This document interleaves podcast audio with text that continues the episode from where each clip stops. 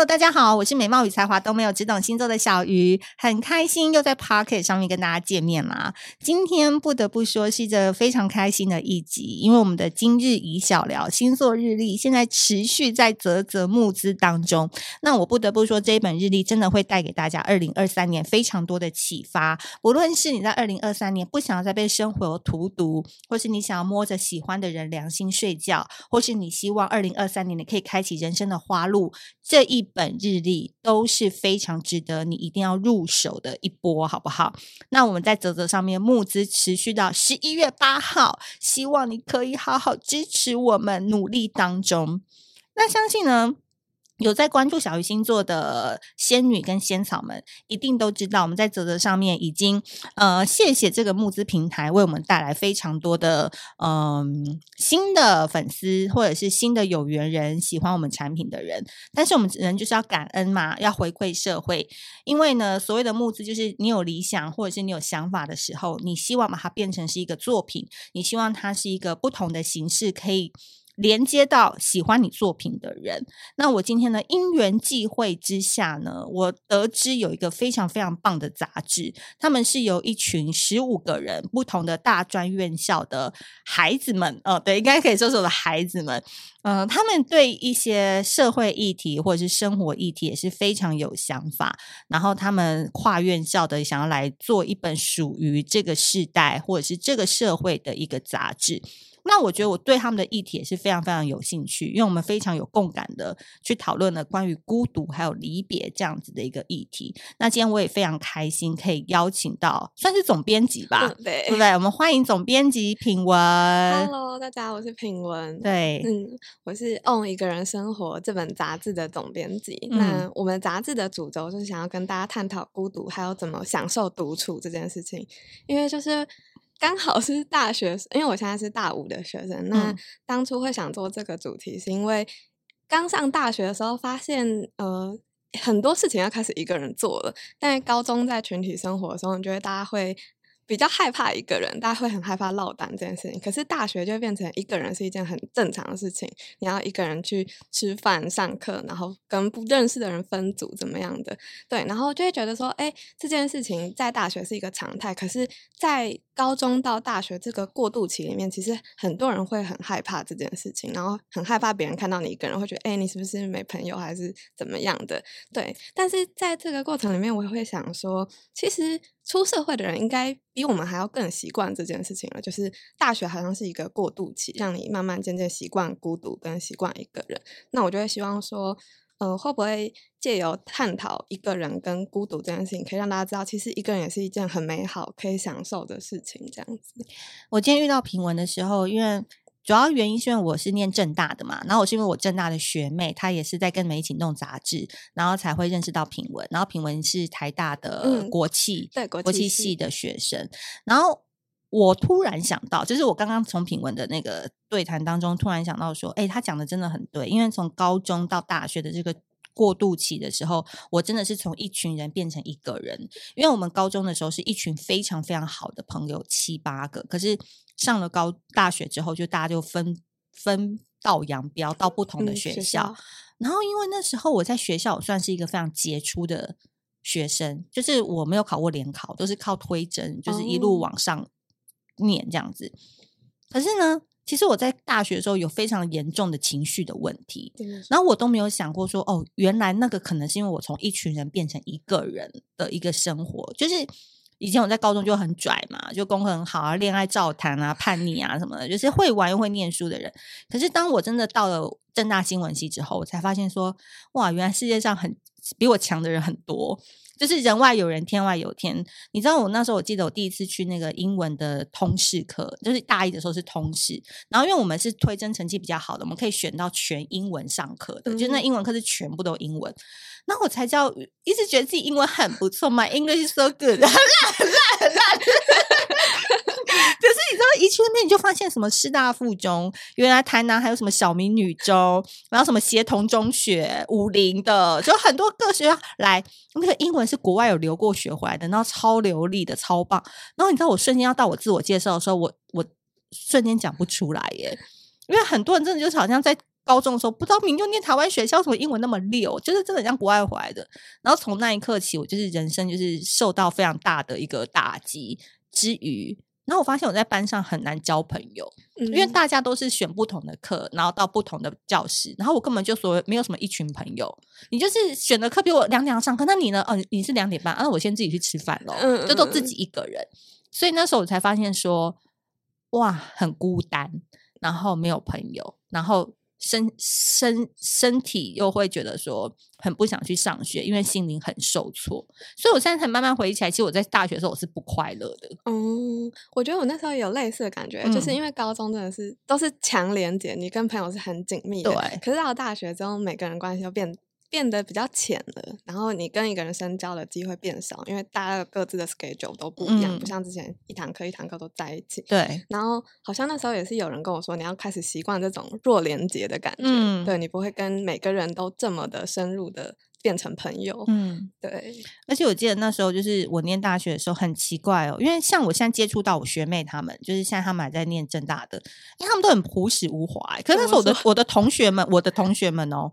就是已经，哎，这已经十五年前的事。哎，大家上课怎么北一女的啊，中山女高都又漂亮，然后上班都带上上课都带 GUCCI 包，都带已经开始就是拿名牌包，就家里有钱又漂亮，功课又好。相对我就是一个丑小鸭什么的。然后很多人说，哎，你念正大，你应该去过猫空啊，去过郑成功庙什么的，指南宫什么，我一次都没去过。我就两点一线。而且我家住淡水，我还要去正大念书，哦、我从来不住校的。嗯、你看有多孤僻，就是一个边缘人。可是我觉得，其实大学真的就是一个慢慢从一群人变成一个人，然后等到你出社会之后，你就发现说，你不得不一个人，真的、嗯、是不得不，得不因为你要去求职，然后你要开始一个人去面对很多社会上的勾心斗角、很多黑暗面跟现实面的过程当中。越年纪越大，越发现能够交到真的朋友越难，哦，就会有这样的感受。天哪，我觉得就是我，因为我快要现在是大五的学生，然后还没有进入职场，嗯、然后就是很多人都会恐吓我，嗯、就是说就是出社会很可怕，还是什么之类，然后把握大学时间什么的，嗯、然后我都会、就是、被吓到，其实也不是说被吓到啊，就是想说天哪，有这么可怕吗？嗯、然后就是准备要去体验看看这样子。没关系，因为最可怕我都可以跟你讲，因为我一一毕业。就长得也丑，还没整形哦，这是整形过的哦。接着看到脸是有整形过的哦，有去打肉毒跟缝双眼皮，我就直接到什么记者这个行业了。哦，这个最看脸的职业就是一个记者了。然后就考进了电视台，是用考的。这个之后就再也没有用考了，全部都是用内建的，就是推荐的这样进去。哦，所以，而且我是怎么讲？那时候很不讨喜的一个记者，就是我那时候每一天我。早上四点要从淡水出发到内湖的电视台上班，然后我又不会骑机车，所以我那时候我妈妈早上就要骑机车载我到芝山捷运站，然后我再坐计程车回家。你知道我那时候更是没有朋友到底，因为我四点半上班，下午两点下班。那你知道说大学刚毕业或高中同学他们都是上班族，所以他们就是晚上六点半才下班。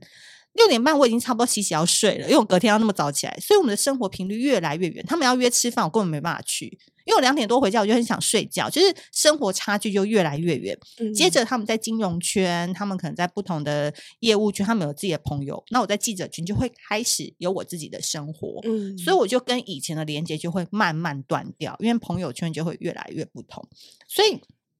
我刚才看到你的题目是，这是一个告别的进行式，也是享受独处，嗯、所以我觉得其实独处跟告别，它都是一直是双轨在并行的。嗯，我个人是这样觉得。嗯，因为其实告别进行式是我们第四期杂志的内容，嗯、然后我们前面有做其他主题，但我们这次准备想要再募资的是告别进行式跟第五期的我所热爱的。那时候会想要做告别进行式这个主题，是因为我们。刚好团队成员也有一些人准备大四大五要毕业了，嗯、然后就会发现说，其实真的离别这个过程也是人生必经的。嗯、然后，可是很多时候，呃，你告别了一个阶段，或告别了一个人，可能他跟你分手，或他过世了，还怎么样？嗯、然后你回到自己一个人去面对那些。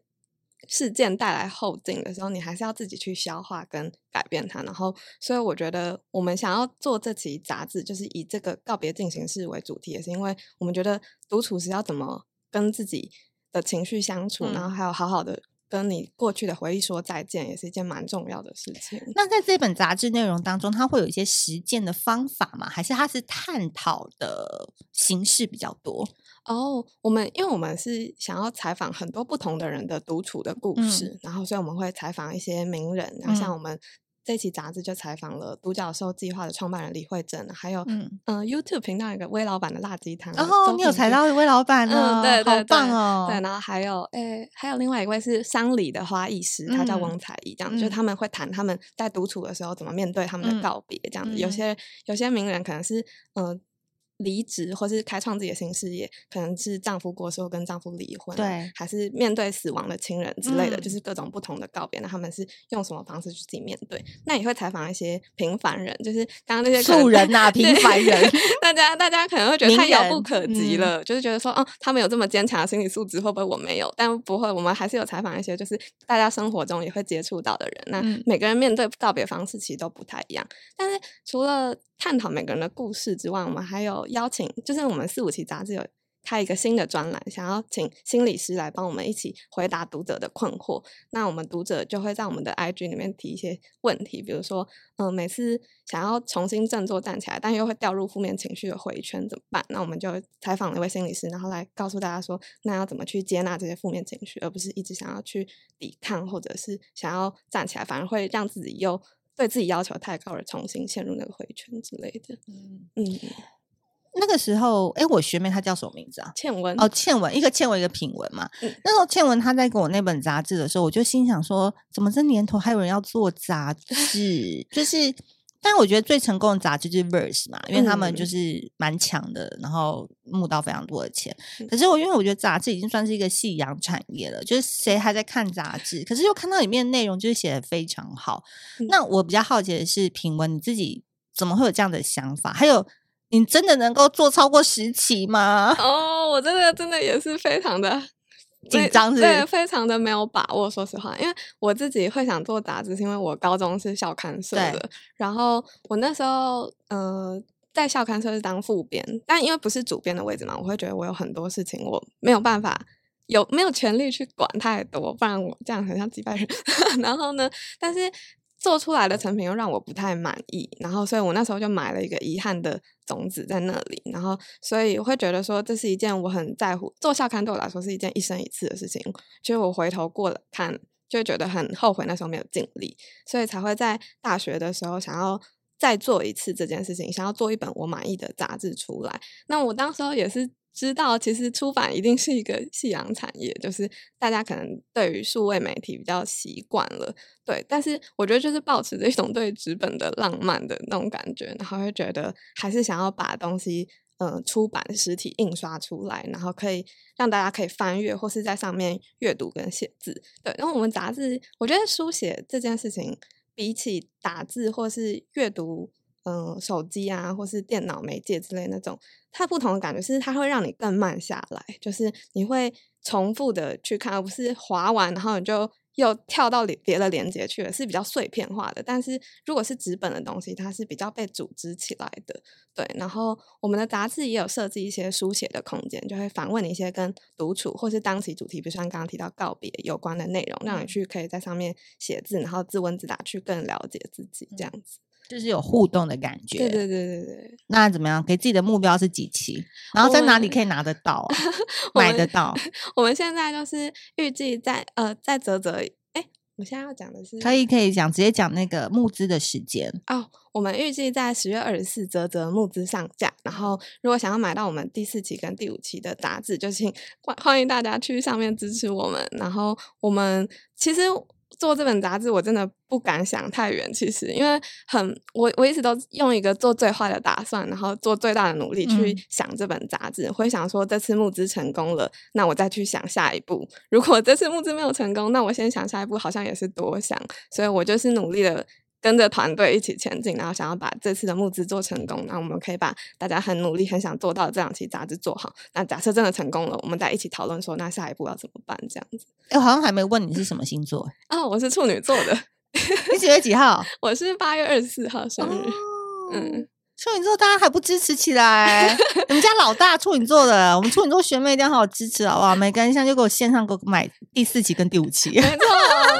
欢迎大家支持我。哎、欸，我觉得处女座真的都是有一种浪漫主义耶。嗯，而且我觉得还有一点，我自己啊，我真的有点完美主义，就是会想要、哦、你 A 型吗？我 O 型，你 O 型 O 型应该还蛮 open 的、啊。嗯，但是有一些很很刁钻，也是小细节。对，我就会一直请团队修改，然后希望他们不要觉得他们一定超讨厌你，跟我一样。可是你不是也是处女座吗？我上升在射手，然后我又是 B 型，所以有点磨掉我处女座那种比较龟毛个性。可是我觉得团队真的很重要，因为我不是一个非常细心的人，我觉得。可是我有些坚持的点，比如说我一定要坚持封面很好看，或者我一定要坚持你们一定要帮我拍影片。就是我一些就是我我我属于我懂的那个部分，我很坚持。可是我不懂的都全部交给他们去处理。哦，因为我很怕麻烦，我不想要。所有东西我都要来，我就会我这个部分就好。可是我一定要找对人去帮我处理，嗯、这个是我觉得很重要的。而且我觉得处女座的人，他在处女座就喜欢写字，我不知道为什么。就是我认识很多处女座，就是就算我们好像穿的很新潮，讲的话很前卫、很疯狂什么的，可是我觉得我们心中好像都有一个地方是不能被摧毁的一种坚持。嗯嗯，我不喜欢被改变。对，对，就是那种你知道。好像五月天有一首歌吧，在我什么，在我心中就是无法被摧毁的地方，还是什么，就是一种顽固，老顽固了，对吧？嗯，所以我觉得这次的主题是你们两期都会一起上嘛，就是两本杂志嘛。对，第四跟第五会一起募资，但我们大部分曝光的会是第四期的内容，因为第五期是正在制作中这样子。嗯嗯嗯嗯，然后如果有更新，我们就会放上去募资平台这样。嗯、不过前三期的杂志还是买得到的。对，我们第一期是谈。异乡，异乡就在讲故乡跟离家这件事情，因为大部分人可能第一次很深刻感受到孤独，就是离开家乡，北上北漂、南漂也有可能、啊。对对对。对然后第二其实我们谈身体独白，是在讲，嗯、因为你跟你身体的关系也是很重要的，然后你。一个人的时候，其实你不只有你自己，还有你的身体。这样子，对我们会谈一些可能大家怎么看待自己身体。有些人会有容貌焦虑啊，或者是身材焦虑，对之类的。嗯、对，然后第三题是单身非单身，就是在探讨关系。那大家是不是应该找我吗？哎、欸，我所热爱的一定要防我，好不好？好，我在热爱很多事，喝酒之类的。好，啊 坚持饮酒。热爱饮酒的，热爱饮酒，因为微醺的生活是最棒的哦，就是不要太清醒。对，好，那继续讲。对，然后单身非单身的部分，就是因为，呃，我觉得这个时代有一点点，就是探讨，呃。叫什么？我们一直在 dating，但没有要交往 之类的那？类类的，对模糊不清的。对，然后会觉得，呃，很像大学，很多人都很想要脱鲁啦，大家都很想要一直喊脱鲁这样子。然后，那我们想要告诉大家，就是你单身也可以保有一个人的恋爱，那非单身你也可以享受一个人的浪漫这样子。嗯、对。然后我刚刚提到，刚刚你想讲到说，你大学那个时候就是不是会比较。情绪化一点、嗯啊、哦，不是我讲错，出社会的时候会因为交交友圈分开，对对对，然后所以就会跟以前人慢慢脱节。对对对，然后我们刚好第三集有做一个交友软体的专访，然后其实里面也有很多上班族就是提到类似的事情，就是因为跟以前的朋友圈都已经渐渐没有办法一直约到了，嗯、所以他们才会开始使用交友软体什么之类的。对，对因为生活圈会越来越小，这是真的。嗯嗯，对，嗯、所以我觉得你们每次的主题都很棒，你们怎么开会去定这个主题的？我们就是因为我们分成三个组，我们有企划编辑，然后美术编辑就是排版跟封面这类，然后再来是行销负责募资或社群经营。那我们的企划编辑就会一起开会讨论说，那我们接下来的主题要怎么定？那我们就会去发想说，嗯、呃，比如说什么事情跟一个人有关，一个人通常要去面对。人生中的什么事情？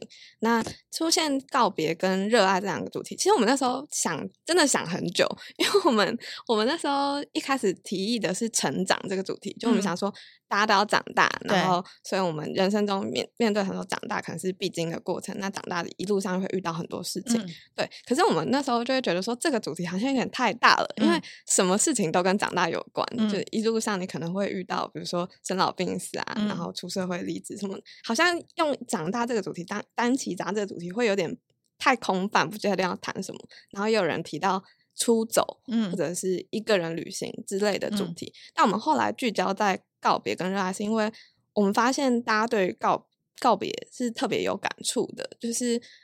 我们我开会前其实蛮迷惘的，就我还问我们的行销组长说，到底什么主题才是好主题？然后他就跟我们说，你觉得你可以写出很多东西，你有很多想象空间的，就是好主题。所以我就抱着这个心情，哦、嗯，嗯，去跟我们的企划编辑开会，所以就发现说，哦，告别我们可以谈分手、谈离职，很多都有告别，对，谈死亡或者是告别上一个阶段等等的。那刚好，其实团队成员最近也有人就是。呃，过家里有亲人过世或者什么，更有感触。对，然后所以我们就等于说，好，我们想要跟大家一起来谈谈这个主题，会、嗯、想说，嗯，怎么样才可以面对人生中的这些可能算是被迫或是自愿性的告别这样子。嗯、对，然后热爱算是一个 balance 吧，就是我觉得，嗯、呃，等一下，我觉得热爱我们可以来到下一集再讲。哦、好好好，因为我觉得今天的东西我们分为两集，嗯，因为。啊可以分两集啊！你跟我很惊讶，哦、是不是？对，我超惊讶的。各位小鱼星座的仙女仙草，你有听到刚刚那个评文很很少女的惊呼吗？我已经好久没有做做惊呼声了，真的很怀念。因为我觉得这个主题，我们今天可以讲的是告别。然后等一下，我们再讲的是热爱这件事，因为我觉得完完全不同的心情。因为告别可能会有一些些我们要去思考，我们要去沉淀，我们要去缅怀。但我觉得下一集我们讲热爱，我们觉得可以讲的更有趣、跟活泼。但同样的，各位，如果你喜欢这样子的议题，而且想要支持非常有理想的团队们的话，我会把那个泽泽的链接放在下面，就可以去下单，就可以支持他们了。那我们下集见喽，拜拜。拜拜。